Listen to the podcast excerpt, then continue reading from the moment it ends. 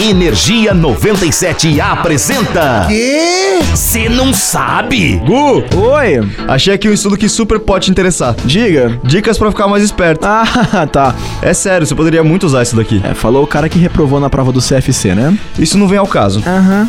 Seguinte, você já pensou em fazer coisas diferentes? Tipo escovar os dentes com a sua mão ruim? Não, cara, pra quê? Então ajuda. Quando expostas a novidades consideradas interessantes, as pessoas liberam dopamina no cérebro, o que aumenta a atenção dada às informações, além de estimular os neurônios. Hum, o que mais? Entre as atividades que ajudam a exercitar o tico e o teco, É quem, hein?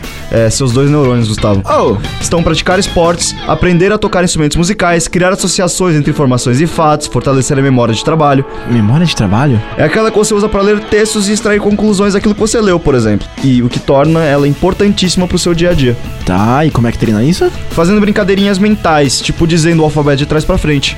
Que, só isso? Se já tentou, é muito mais difícil do que parece. Ok, ok.